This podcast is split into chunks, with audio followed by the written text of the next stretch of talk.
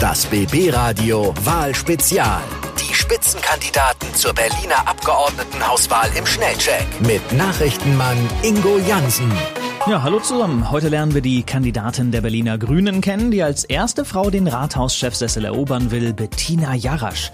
Sie verrät uns, warum sie selbst mittlerweile kein Auto mehr fährt. Das Auto ist einfach im Familienurlaub vor eineinhalb Jahren kaputt gegangen und wir haben beschlossen, dann kein neues mehr anzuschaffen. Mein Leben ist deutlich entspannter geworden. Dass sie Berlin zu einer Art Bullabü machen möchte. Kleine grüne Straßen, die verkehrsberuhigt sind, wo Kinder spielen können, das ist so ein bisschen Bullabü. Bettina Jarasch erzählt uns von der deutschlandweiten Aufregung um ihre ihre vermeintlich nicht ganz politisch korrekte Faschingsverkleidung als Indianerhäuptling. Was meinen Sie, wie viele Bilder von Faschingskostümen ich zugeschickt bekommen habe? Und warum sie Cannabis gerne legalisieren möchte. Legal, damit man den Drogenhändlern endlich das Geld abknöpfen kann. Außerdem lüftet Bettina Jarasch das Geheimnis, wie sie beim Enteignungsvolksentscheid abstimmen wird. Ich persönlich werde, obwohl Vergesellschaftung eben auch für mich nur Ultima Ratio ist, mit Ja stimmen. Und wir erfahren, was sie am liebsten in ihrer Freizeit macht. Basketball spielen und Superheldenfilme gucken. Das alles in den nächsten 40 Minuten im BB Radio Wahl Spezial mit Bettina Jarasch von den Berliner Grünen. Ja, hallo, schön, dass ihr wieder mit dabei seid. Hier ist das BB Radio Wahl Spezial, die Spitzenkandidaten zur Berliner Abgeordnetenhauswahl im Schnellcheck. Heute mit der Frau, die eine radikal vernünftige Politik verspricht. Und über diesen Gegensatz und viel mehr möchte ich heute gerne mit ihr sprechen. Herzlich willkommen. Ich freue mich sehr auf das Gespräch mit Bettina Jarasch von den Grünen. Danke Ihnen. Frau Jarasch, ich möchte Sie bitten um eine kurze, knappe Antwort auf folgende Fragen. Wer bin ich? Mein Name ist Bettina Jarasch. Ich bin die Spitzenkandidatin von Bündnis 90 Die Grünen für die Berliner Abgeordnetenhauswahlen. Das heißt, ich möchte die erste regierende Bürgermeisterin von Berlin werden. Woher komme ich? Geboren worden bin ich in Bayern, in Augsburg und lebe inzwischen aber seit fast 30 Jahren in Berlin. Verliebt, verlobt, verheiratet? Alles drei. Mhm. Wir haben zwei halbwüchsige Söhne, mhm. die mich ähm, netterweise ab und zu Basketball mitspielen lassen, obwohl ich natürlich längst nicht mehr mithalten kann. okay. Gemeine Frage, wir wollen sie trotzdem stellen. Diesen Berliner Kiez finde ich am schönsten unmöglich fast für mich zu sagen, weil ich so viel rumgekommen bin in Berlin. Ich habe begonnen in Charlottenburg, habe über 20 Jahre in Kreuzberg gelebt und bin jetzt zurückgezogen, bin jetzt praktisch neue Wilmersdorferin, mhm. wenn man so will, habe aber auch Wahlkampf in Spandau gemacht und mein eigener Kreisverband ist Pankow. Ich mag Berlin. Okay. Das tue ich gerne, wenn ich nicht gerade Politik mache. Basketball spielen und Superheldenfilme gucken. okay. Meine musikalischen Lieblingskünstler? Äh, gibt's nicht wirklich. Im Grunde alles, worauf ich wirklich tanzen kann. Mhm. Aber lange Zeit war es Prince. Mein aktueller Lieblingshit? Jerusalemer. Okay. Was liebt Bettina Jarasch an Berlin? Wir haben dazu ein kleines Entweder-Oder-Spiel in der Pipeline. Wenn Sie abends in Berlin noch auf ein Getränk weggehen, Kindle oder Cocktail? Cocktail, aber nur einer. Ich vertrag nichts. Okay. Wenn Sie einen gemütlichen Abend mit Familie und Freunden planen, essen gehen oder selber kochen? Beides sehr gern. Wenn Sie Ihre Lieblingsfußballmannschaft anfeuern, Olympiastadion oder alte Försterei? Alte Försterei. Wenn Sie einen entspannten Ausflug mit Familie oder Freunden planen, Grunewald oder Gärten der Welt? Grunewald. Da haben wir neulich oben entdeckt auf dem Teufelsberg, was es da für coole, ein cooles Location inzwischen ist. Und äh, dazu passend Wannsee oder Müggelsee? Tja, da aber Müggelsee. Wenn Sie Privatmusik hören, Ed Sheeran oder Elton John? Elton John. Lady Gaga oder Led Zeppelin? Lady Gaga. Madonna oder Metallica? Madonna. Und Rammstein oder Roland Kaiser? Oh, Rammstein. Okay. Angenommen, Sie werden Berlins neue regierende Bürgermeisterin. Was können Sie uns da versprechen? Mit der Bitte um eine kurze, knappe Antwort. Mit mir gibt es in Berlin mehr.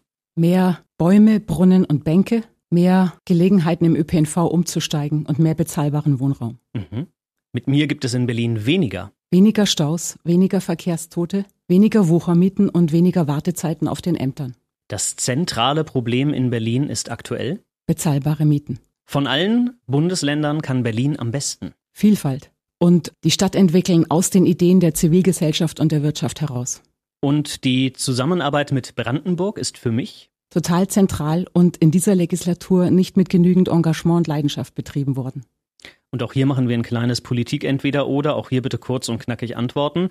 Das große Thema ist äh, die Radikale Verkehrswende für die Pendlerregion Berlin-Brandenburg. Stichwort klassische Diesel und Benziner raus aus dem Berliner S-Bahn-Ring. Deshalb die Frage BVG oder BMW? BVG. City-Maut, Autovignetten, Gebühren fürs Auto abstellen. Darum die plakative Frage Parkplatz oder Spielplatz? Wir wollen Parkplätze zu Parks machen, gern auch zu Spielplätzen. Stichwort Staustadt Berlin. Es wird viel diskutiert über Pop-up-Radwege, Tempo-30-Zonen. Darum die Frage, Gaspedal oder in die Pedale treten? in die Pedale treten und ich hoffe, das kann man ja auch auf dem E-Bike inzwischen. Mhm. Ich hoffe, wir haben nachher noch Gelegenheit, das ein bisschen mehr zu vertiefen. Unbedingt, das wollen wir tun.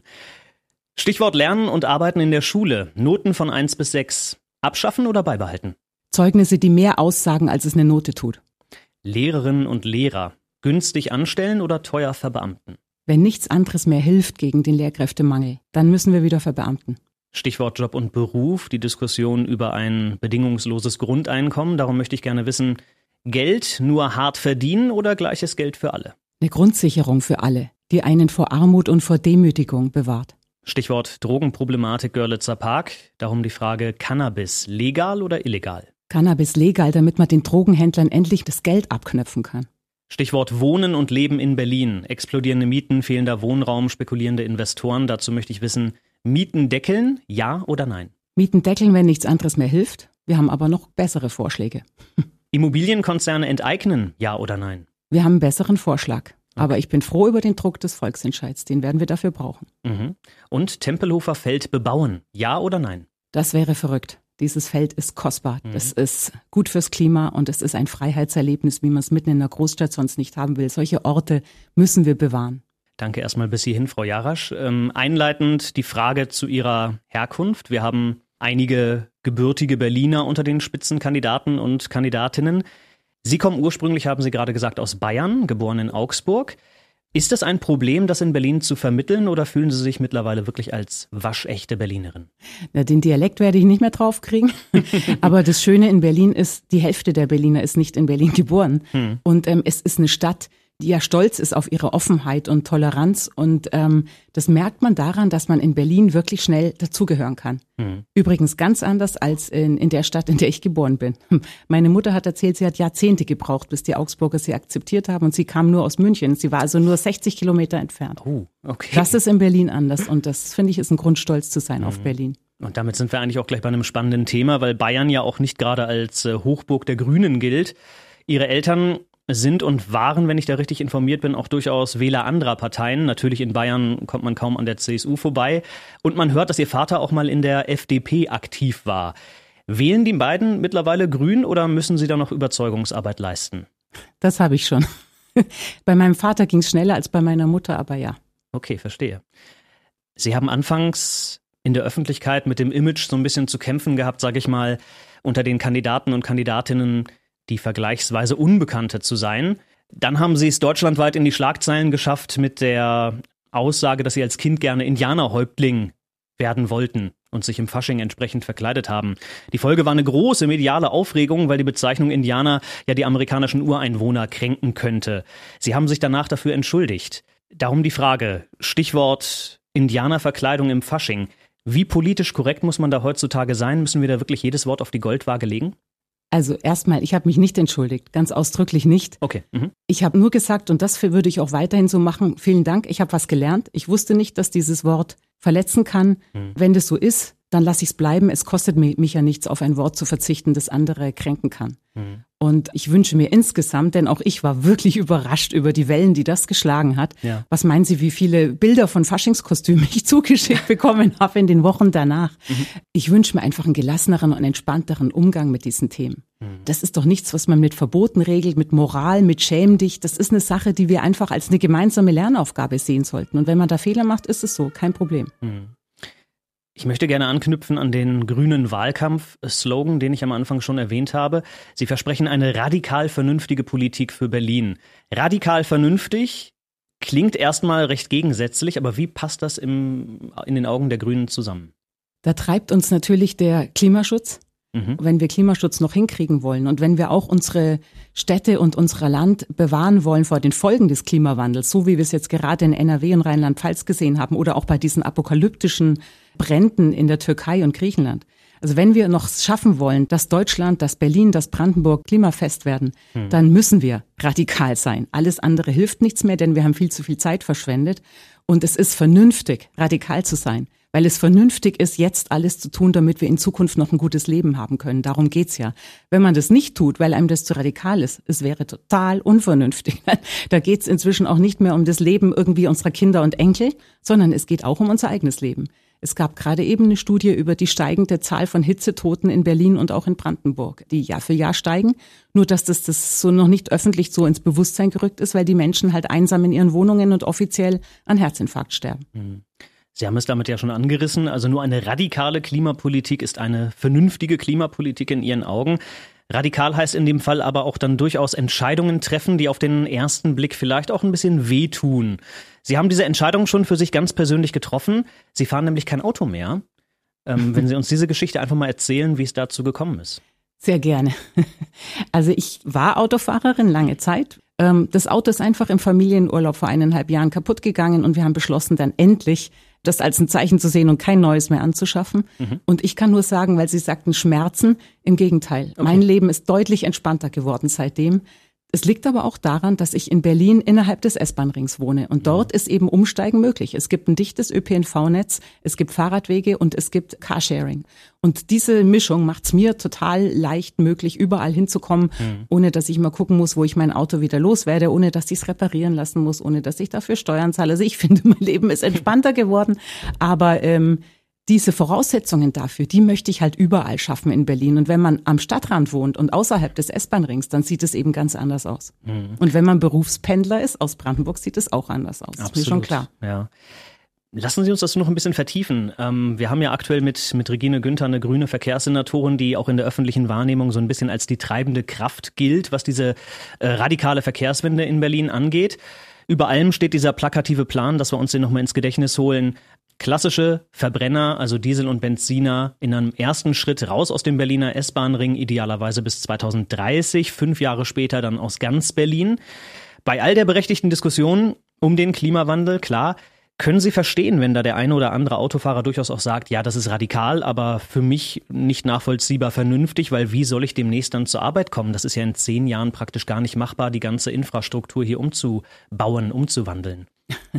Dann sage ich, ja, es ist dann vernünftig, wenn es uns gelingt, die Voraussetzungen zu schaffen. Weil wir eben sagen das jetzt schon an, da geht es ja gar nicht um die nächste Legislaturperiode, für die ich jetzt erstmal antrete, sondern wir sagen das erstens, damit die Leute rechtzeitig planen können. Auch das gehört dazu, dass es vernünftige Politik ist. Mhm. Das heißt, wenn ich in den nächsten neun Jahren irgendwann mal eine Familie überlege, eine neue Familienkutsche anzuschaffen, dann sollte es vielleicht ein Elektroauto sein, muss, weil man rechtzeitig weiß, was kommen wird. Und dann nützen wir natürlich die Zeit, um ähm, die Verkehrswende eben auch am Stadtrand und auch für Pendelverkehr möglich zu machen. Und dafür sind ja tatsächlich auch von Regine Günther sehr viele Grundlagen gelegt worden. Und zwar nicht nur durch ein Mobilitätsgesetz, sondern wir haben in der Koalition 28 Milliarden fest verausgabt mhm. für den Kauf von neuen S-Bahn, U-Bahn-Wagen, Elektrobussen. Also es ist eine riesen, riesen Investition. Und damit kann man schon mal den Takt verdichten. Das ist auch unser Ziel, mhm. dass wir einen 10-Minuten-Takt haben und in dicht besiedelten Großsiedlungen alle fünf Minuten ein ÖPNV Angebot. Und Beispiel Elektrobus, dafür muss man ja nicht mal die Straße aufreißen. Also das kriegt man hin in der Zeit. Ja. Und je besser wir darin werden, desto leichter ist es natürlich, dann das Auto eben stehen zu lassen oder zumindest mit Park and Ride dann da stehen zu lassen, wenn man in, dahin kommt, wo es das dichte Netz eben gibt. Und das ist natürlich so, dass wir fast versprechen, dass wir die Voraussetzungen bis 2030 hinkriegen, dass die Leute ohne eigenes Auto oder eben mit einem Elektroauto unterwegs sein können.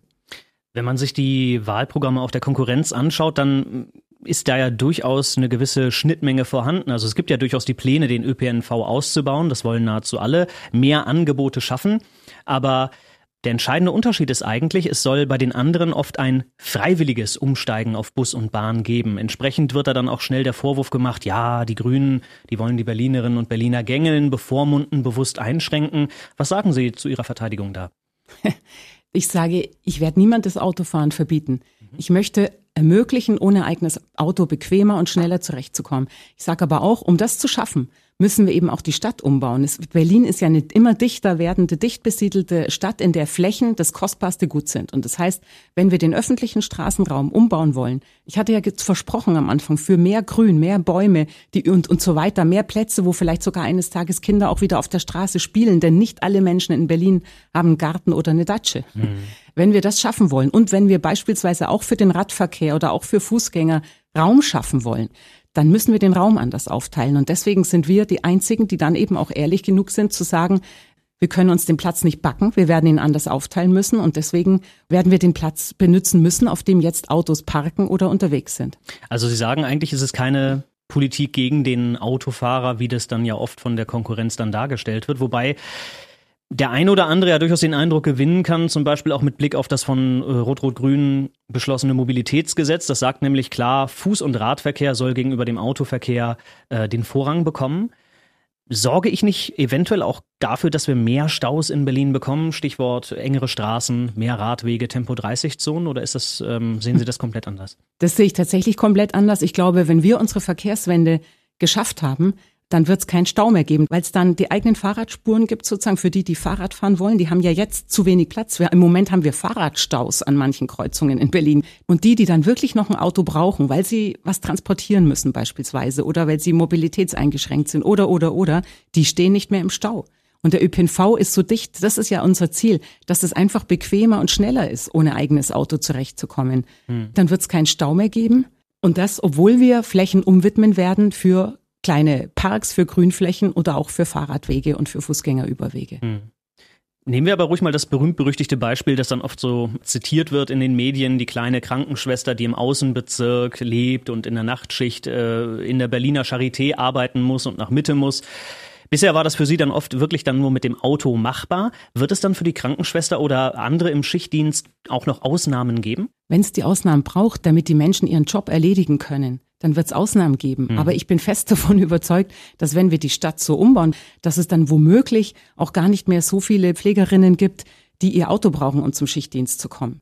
Von den Grünen kommt auch eine klare Ansage, dass der Ausbau der A100 gestoppt werden muss. Ich glaube, heutzutage käme niemand mehr auf die Idee, eine Betonschneise mitten durch eine dicht besiedelte Großstadt zu bauen, die nicht so dringend braucht wie Raum für Wohnungsbau und für mhm. Grünflächen. Wenn wir über Verkehrspolitik sprechen, dann sind wir natürlich automatisch ganz schnell auch beim Thema Umweltpolitik, ist klar. Die Grünen sagen in ihrem Wahlprogramm klipp und klar, Berlin soll bis spätestens 2035 klimaneutral werden. Keine andere Partei ist da so ehrgeizig. Wie kann Berlin das schaffen und vor allem äh, mit welchen weiteren Maßnahmen außer den schon besprochenen zum Autoverkehr? Stichwort Gebäude. Da müssen wir ran. Und das bedeutet einerseits, dass wir es schaffen müssen, dass auch die Heizung in Zukunft kein CO2 mehr verbraucht. Das heißt, wir müssen weg von Kohle und Gas und wir müssen die Häuser sanieren. Dann sind die Häuser halt besser instand gehalten. Das heißt, die leben die Leute auch besser und das ist eine soziale Sache. Denn wir dürfen nicht vergessen, es gibt inzwischen vom Bund und auch von der EU einen CO2-Preis. Das heißt, der Verbrauch von CO2 kostet. Hm. Und wenn wir also nicht dafür sorgen, dass die Wohnungen energetisch saniert sind und dass auch die Wärme klimaneutral ist, dann werden das die Vermieter und die Mieter zahlen müssen. Mhm. Und natürlich, wir müssen unbedingt schaffen, genügend erneuerbaren Strom, den brauchen wir ganz dringend, um klimaneutral zu werden. Und das schaffen wir nur gemeinsam mit Brandenburg. Ich habe folgendes äh, Zitat von Ihnen gelesen. Sie fordern in der vibrierenden Hauptstadt mehr Bullabü. Berlin praktisch als schwedische Dorfidylle oder wie kann ich mir das vorstellen? Stellen Sie sich lieber vor wie so kleine grüne Inseln überall in der vibrierenden Stadt. Denn natürlich bleibt Berlin eine Millionenstadt.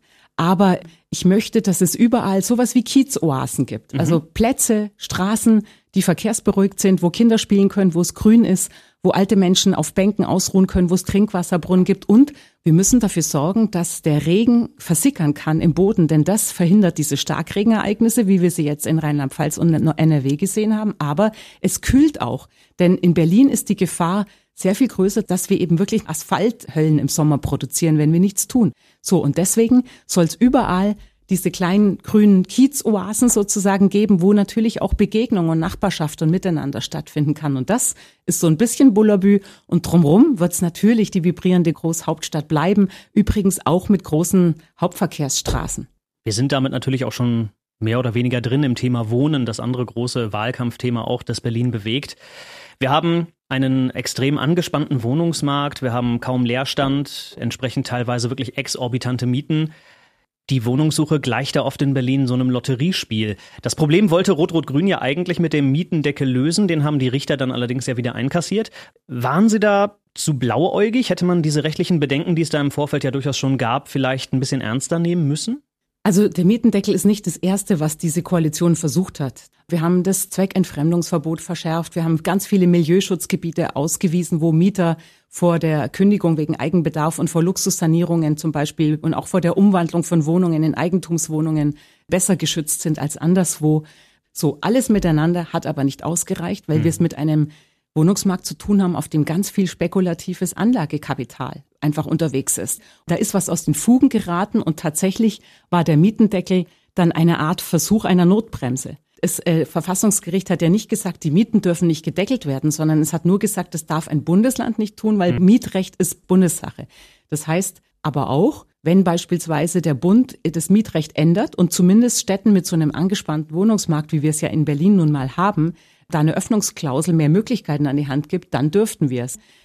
In einer Sache bin ich aber ganz entschlossen, wir dürfen Erwartungen nicht immer neu enttäuschen, denn es hatten gerade die Mieter und Mieterinnen hatten sehr viel Hoffnung in den Mietendeckel gesetzt. Der hat ja auch zur Entspannung geführt eine Weile. Mhm. Deswegen war ja auch die Wut vieler Mieter und Mieterinnen sehr groß, als der dann tatsächlich gescheitert ist, weil die eben inzwischen das Gefühl haben, die sehen nicht mehr, was überhaupt hilft um den Wohnungsmarkt in Berlin wieder in den Griff zu kriegen. Sie geben den Mietendeckel allerdings ja auch noch nicht komplett auf. Sie sind dafür, dass der Bund das tatsächlich in die Hand nimmt und da aktiv wird. Richtig, also wenn die Grünen im Bund in die Regierung kommen, dann gehört es zu den Dingen, die hoffentlich geändert werden. Wie gesagt, das ist die große soziale Frage. Hm.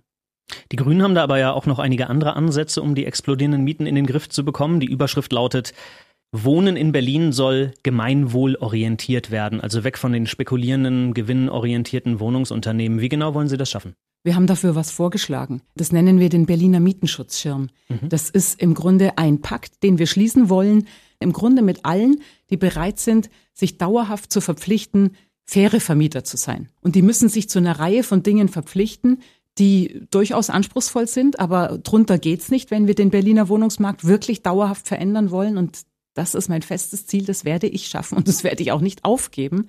Auf der anderen Seite geben wir denen, die dann eben bereit sind, praktisch faire Vermieter zu sein, auch Anreize. Und zwar insbesondere für den Wohnungsneubau, denn wir wollen, dass sozial und ökologisch gebaut wird, wenn gebaut wird. Und das heißt, städtische Grundstücke gehen dann eben auch nur noch an die, die mitmachen bei diesem Berliner Mietenschutzschirm. Und die kriegen auch Förderungen für energetische Sanierung, aber auch für Wohnungsbau, Zuschüsse, Bürgschaften denn inzwischen ist in Berlin die Situation so gespannt und geladen, dass es eben auch einen Volksentscheid gibt, der vorgeschlagen hat, als Lösung, um den bezahlbaren Wohnraum hinzukriegen, große Wohnungsunternehmen zu vergesellschaften. Und das muss man ernst nehmen. Das ist ein Alarmzeichen. Mhm. Genau darüber wollte ich als nächstes natürlich mit Ihnen sprechen, über diesen Volksentscheid. Parallel zur Abgeordnetenhauswahl wird da abgestimmt, Deutsche Wohnen und Co. enteignen. Sie haben eingangs schon gesagt, das ist nicht unbedingt die Lösung, die Sie favorisieren, aber Sie äh, freuen sich über diesen Druck, der da durchaus entsteht. Wie werden Sie denn ganz persönlich dann abstimmen am 26. September bei diesem Volksentscheid? Mit Ja oder mit Nein? Also Vergesellschaftung allein würde natürlich nicht die Lösung aller Probleme bringen. Das gibt außerdem halt eine ganze Reihe von offenen Fragen. Wir wissen einfach alle nicht, was Gerichte, was die Rechtsprechung dazu sagen würde. Hm. Und wir können aber sicher sein, dass ein Vergesellschaftungsgesetz vor Gericht landen würde, weil die Wohnungsunternehmen es sich nicht nehmen lassen würden, dagegen zu klagen. Davon kann man ausgehen. Aber ich glaube andererseits eben auch nicht, dass die Wohnungsunternehmen, die ja wahnsinnige Renditen gemacht haben, dass die sich alle freiwillig an den Tisch setzen würden und mit mir diesen Pakt verhandeln, der sie ja praktisch verpflichtet, gemeinwohlorientiert zu handeln in Zukunft. Das heißt schon noch Rendite zu haben, die braucht jedes Unternehmen, mhm. aber eine sehr maßvolle Rendite zu haben. Und deswegen habe ich gesagt, ja, ich bin froh über den Druck dieses Volksentscheids, obwohl ich einen Weg vorschlage, der, wenn er gelingt, dann ist Vergesellschaftung vom Tisch, aber eben auch erst dann. Das heißt, Sie haben nicht klar gesagt, wie Sie abstimmen würden, selbst wenn Sie es nicht verraten wollen. Es muss ja von den Grünen eine Art Appell geben. Wie sollten wir denn da abstimmen bei diesem Volksentscheid? Als Partei haben wir ganz bewusst gesagt, dass wir dazu keinen Beschluss fassen. Wir sind uns einig, dass wir den Weg, den ich den Berliner Mietenschutzschirm nenne, gehen wollen. Wir haben es unseren Mitgliedern aber offen gelassen, weil Vergesellschaftung, darin sind wir uns alle einig, kann nur die letzte Möglichkeit, also Ultima Ratio sein. Und mhm. es wird bei uns Mitglieder geben, die stimmen mit Nein und es gibt andere, die stimmen mit Ja. Ich persönlich werde, obwohl Vergesellschaftung eben auch für mich nur Ultima Ratio ist, trotzdem mit Ja stimmen, mhm. weil ich glaube, dass wir diesen Druck des Volksentscheids brauchen werden, um diese Lösung, die ich vorgeschlagen habe, hinzukriegen. Okay. Einig sind sich ja eigentlich alle Parteien, dass Berlin auch mehr Neubau braucht. Ja, dann sind wir aber auch ganz schnell wieder bei der Frage der Lebensqualität. Sie haben ja auch durchaus gesagt, Berlin braucht das Grün, wir brauchen mehr Grün. Sie wollen Parkplätze in Parks umwandeln, haben Sie gesagt. Wir müssen bauen, aber dürfen auch diese Lebensqualität nicht aus den Augen verlieren. Wie kriegen Sie diesen Spagat hin? Wie viele Wohnungen wollen die Grünen denn tatsächlich neu bauen im Vergleich zu anderen Parteien? Weil es ist ja immer die Gefahr, auch zu sagen, es wird höher, schneller, weiter und dadurch verliert man vielleicht dann auch ganz andere Punkte so ein bisschen aus dem Blickfeld. Zum Stichwort Spagat kann ich nur sagen, wir sagen ja ganz bewusst radikal vernünftige Politik. Mhm. Das heißt, die meisten Lösungen für echte große Probleme, die verlangen einem immer ein bisschen Fantasie ab. Es gibt die leichten Lösungen in der Politik nicht so, wie sie im Wahlkampf immer suggeriert werden, sondern mhm. da muss man schon ein bisschen Fantasie entwickeln.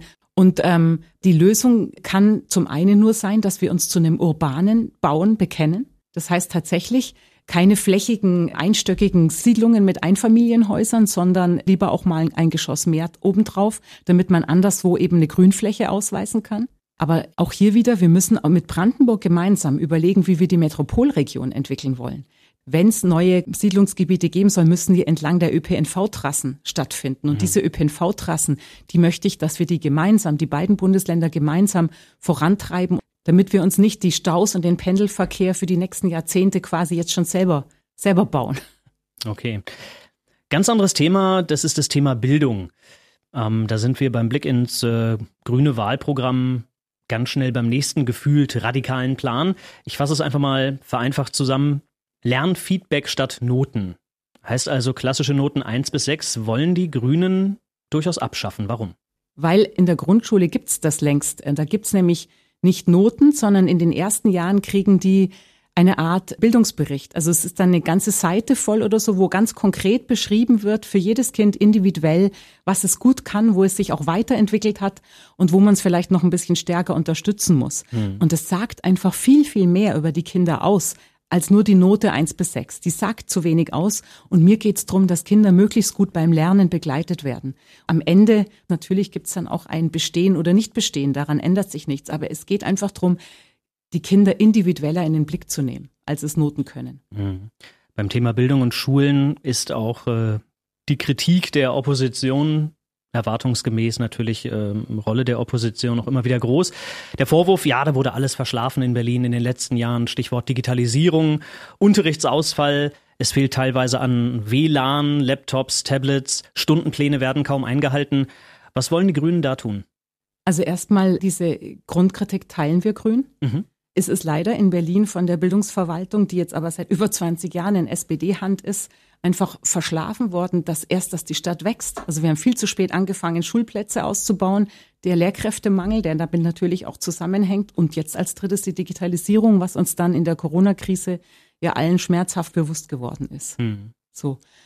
Ich habe gesagt, dass ich Digitalisierung zur Chefinnen-Sache machen möchte. Ich glaube, die muss zentral aus dem Rathaus raus gesteuert werden, denn im, die Schulen sind eben immer noch nicht am Netz. Das liegt unter anderem auch daran, dass die Zuständigkeit für Digitalisierung auf drei Senatsverwaltungen aufgeteilt und zersplittert ist. Und dann müssen wir aber natürlich auch dafür sorgen, gerade in den Schulen bedeutet Digitalisierung ja mehr. Das haben wir jetzt auch gemerkt. Also Digitalisierung für Unterricht zu benutzen bedeutet ja nicht einfach nur irgendwelche Arbeitsmaterialien einzuscannen und den Kindern zu schicken, ja. sondern es bedeutet, diese neue Techniken so zu nutzen, dass auf eine andere Art ein guter Unterricht entstehen kann. Und das müssen auch die Lehrkräfte erstmal lernen. Dafür haben wir gar nicht genügend Fortbildungen. Und ich habe in der Corona-Zeit mit vielen Lehrerinnen und Lehrern gesprochen, die gesagt haben, wir würden das ja gerne gut machen, aber es gibt gar nicht die Angebote dafür, das zu lernen. Mhm. Und dann muss man auch wieder sagen, soziale Frage, es gibt in Berlin eine ganze Reihe von Kindern, also die haben nicht mal die Endgeräte, um dann überhaupt noch teilnehmen zu können am Unterricht. Und genau das ist auch wieder der nächste spannende Punkt. Diese lernschwachen Schüler, die ja erst recht im letzten Jahr so viel verloren haben, ähm, weil sie einfach den Anschluss nicht, nicht gefunden haben und so ein bisschen abgehängt werden und wurden.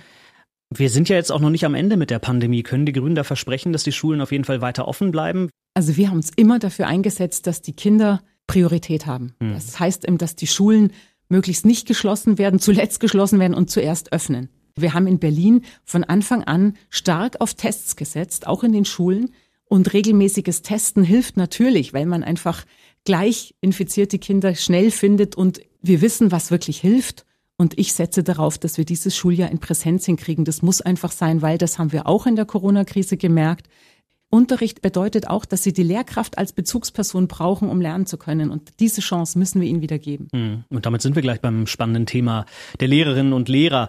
Da müssen wir sprechen über die Arbeitsbedingungen, über die Qualifizierung des Personals. Frage eins: wie stehen die Grünen den vielen Quereinsteigern gegenüber? Und äh, der andere große Streitpunkt, äh, müssen die Lehrer in Berlin wirklich endlich verbeamtet werden, damit sie ja nicht nach Brandenburg abwandern, weil sie da dann offensichtlich bessere Arbeitsbedingungen vorfinden? Also Quereinsteiger können in Schule total bereichern. Die bringen natürlich andere Erfahrungen mit. Das Problem ist nur, die Mischung muss halt noch stimmen und das ist in Berlin nicht mehr der Fall und zwar vor allem dort nicht, wo es am meisten drauf ankommt, nämlich am Beginn der Schullaufbahn in den Grundschulen, wo erstmal die Grundlagen für die gute Bildung überhaupt gelegt werden. Da haben wir inzwischen es zum Teil mit 80 Prozent Quereinsteigern zu tun und das ist eine Überforderung. Quereinsteiger sollten eigentlich also erstmal mit dem Unterrichten ihre Erfahrungen sammeln. Stattdessen müssen sie am Tag eins zack eine ganze Klasse übernehmen. Das ist das Riesenproblem.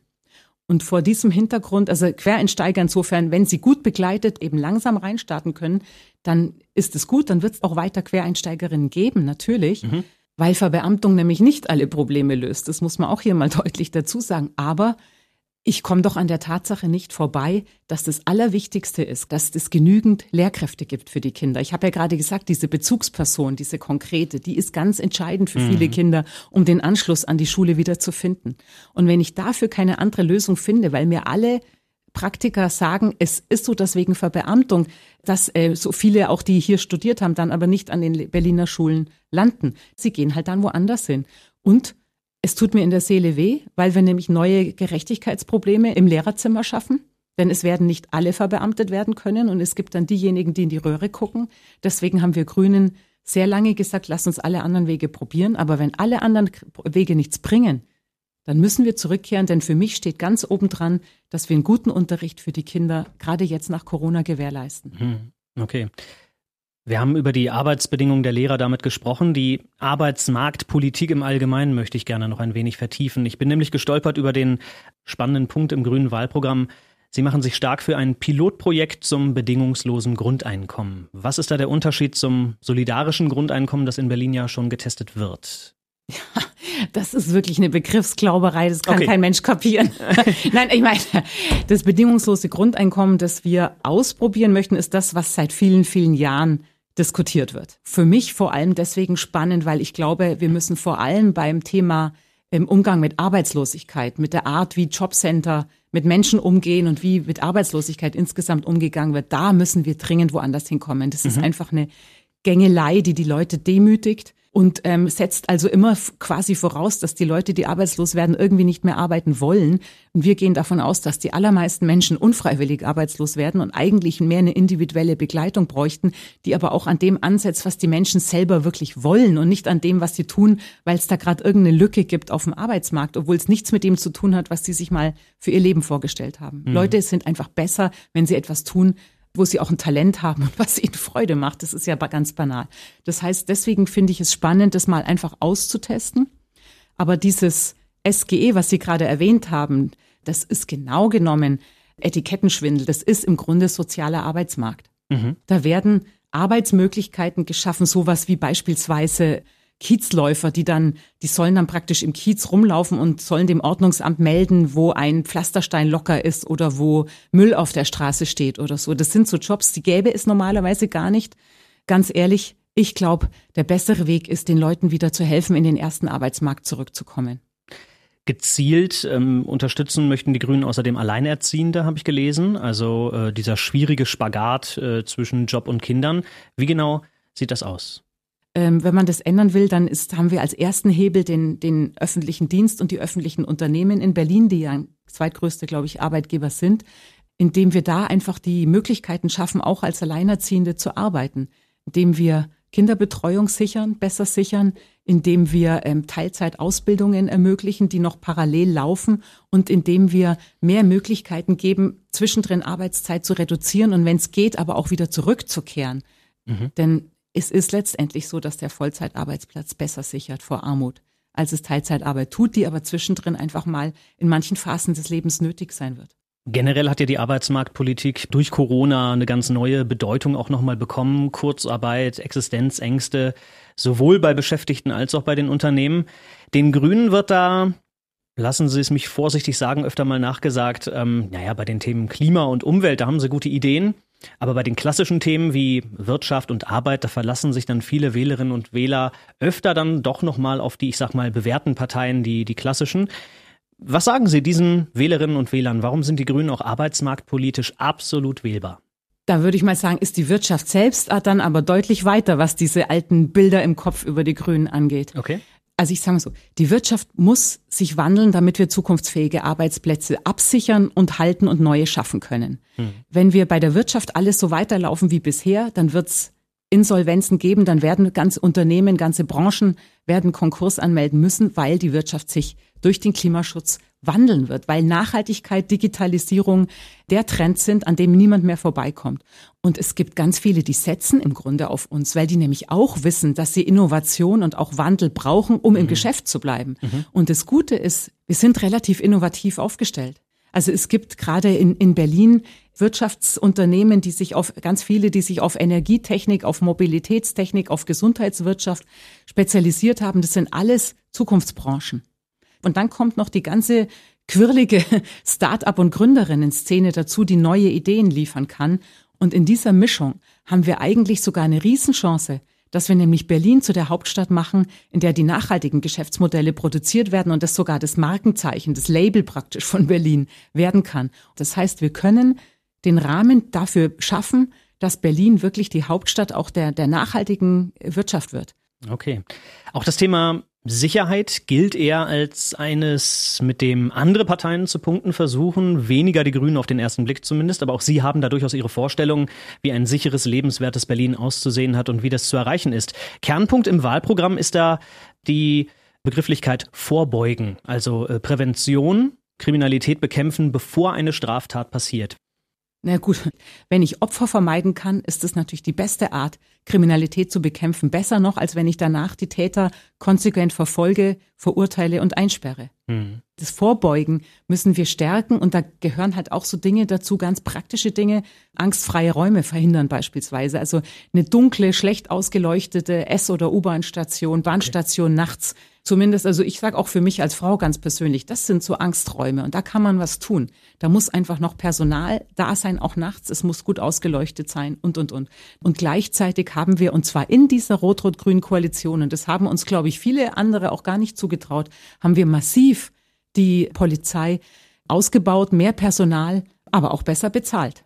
Und es zahlt sich auch aus. Wir haben in Berlin im Moment die niedrigste Kriminalitätsrate seit der Wiedervereinigung. Passiert natürlich immer noch viel zu viel, völlig mhm. klar. Wir sind eine Großstadt. Aber ähm, wir sind auf einem Weg und den werde ich fortsetzen. Also gehen die Grünen da durchaus mit zu sagen, mehr Polizei, mehr Präsenz und die Polizei auch wirklich im Straßenbild wieder sichtbar machen, ja? Das war sogar immer unser Schwerpunkt. Mhm. Mehr Polizei und zwar vor allem mehr Polizei auf der Straße. Mhm. Okay. Das andere Stichwort lautet beim Thema Sicherheit Entkriminalisierung, also sei es Drogenbesitz oder Fahren ohne Führerschein. Die Grünen wollen da weniger streng mit umgehen. Wie genau stellen Sie sich das vor? Entkriminalisierung von ähm, Cannabis mhm. ist ja etwas, was inzwischen inzwischen selbst die, der CDU-Nachwuchs ähm, fordert, weil sie erkannt haben, Stichwort radikal vernünftig, ja. dass man das tun muss, was wirklich hilft. Ich möchte, dass wir endlich anfangen, an die Quellen zu gehen und das heißt, den Drogenhandel auszutrocknen. Mhm. Und wie bei der organisierten Kriminalität insgesamt bedeutet das, man muss die Geldströme austrocknen lassen. Die dürfen einfach, man muss ihnen das Geld verdienen damit unmöglich machen. Dafür ist beispielsweise ist die Entkriminalisierung von weichen Drogen, das heißt eine kontrollierte, lizenzierte Abgabe, darum geht's eigentlich, glaube ich, der richtige Weg. Und es ist mal an der Zeit, dass hier ein bisschen Vernunft einkehrt. Frau Jarasch, bevor wir zum Ende kommen, muss ich noch einmal die äh, Koalitionsfrage stellen. Ja, auch wenn natürlich alles sehr spekulativ ist, keine Frage. Aber Wie und mit wem würden Sie als grüne Bürgermeisterin gerne regieren? Man hört ja immer wieder, dass Sie Rot-Rot-Grün oder natürlich wahrscheinlich deutlich lieber Grün-Rot-Rot äh, formieren würden. Gibt es da aber auch andere Möglichkeiten, also mit der CDU, mit der FDP? Ich habe von Anfang an gesagt, dass wir eine klare Präferenz haben, weil wir glauben, nämlich für die Fortsetzung dieser Koalition unter einer grünen Führung, unter einer grünen Führung, damit die Themen, über die wir heute diskutiert haben, hm. Klimaschutz, Verkehrswende, aber auch bezahlbares Wohnen Priorität bekommen. Ich habe nichts ausgeschlossen. Ich bin gespannt, was die anderen tun. Okay. Ja, Frau Jarasch, zum äh, Schluss gerne noch ein paar Gedankenspiele. Wir gehen jetzt einfach mal davon aus, dass äh, Bettina Jarasch die neue regierende Bürgermeisterin wird und an ihrem ersten Tag im Amt bekommen sie dann ein Freilos. Ja, also praktisch eine Entscheidung, die sie sofort umsetzen werden. Von jetzt auf gleich, koste es, was es wolle. Was würden Sie da tun, Frau Jarasch? Ich würde ganz schnell 5000 Bänke und Brunnen aufstellen und zusätzliche Bäume pflanzen. Weil Bäume, Bänke, Brunnen, die zeigen ganz schnell, mhm. was auch im Großen die Vision ist, die wir von Berlin haben. Okay, also Stichwort Lebensqualität. Ja. ja. Ja, und schauen wir zum Schluss nochmal fünf Jahre weiter, Sommer 2026, kurz vor der nächsten Abgeordnetenhauswahl und wir von BB Radio ziehen Bilanz. Wie würde die Schlagzeile aussehen, wenn sich die regierende Bürgermeisterin Bettina Jarasch diese denn aussuchen könnte? Ein Stück Bullabü geworden und es fühlt sich gut an. Ein wirklich schönes Schlusswort. Frau Jarasch, vielen Dank für den Besuch und wer weiß, wie und in welchem Amt wir uns dann demnächst wiedersehen. Danke sehr. Danke Ihnen.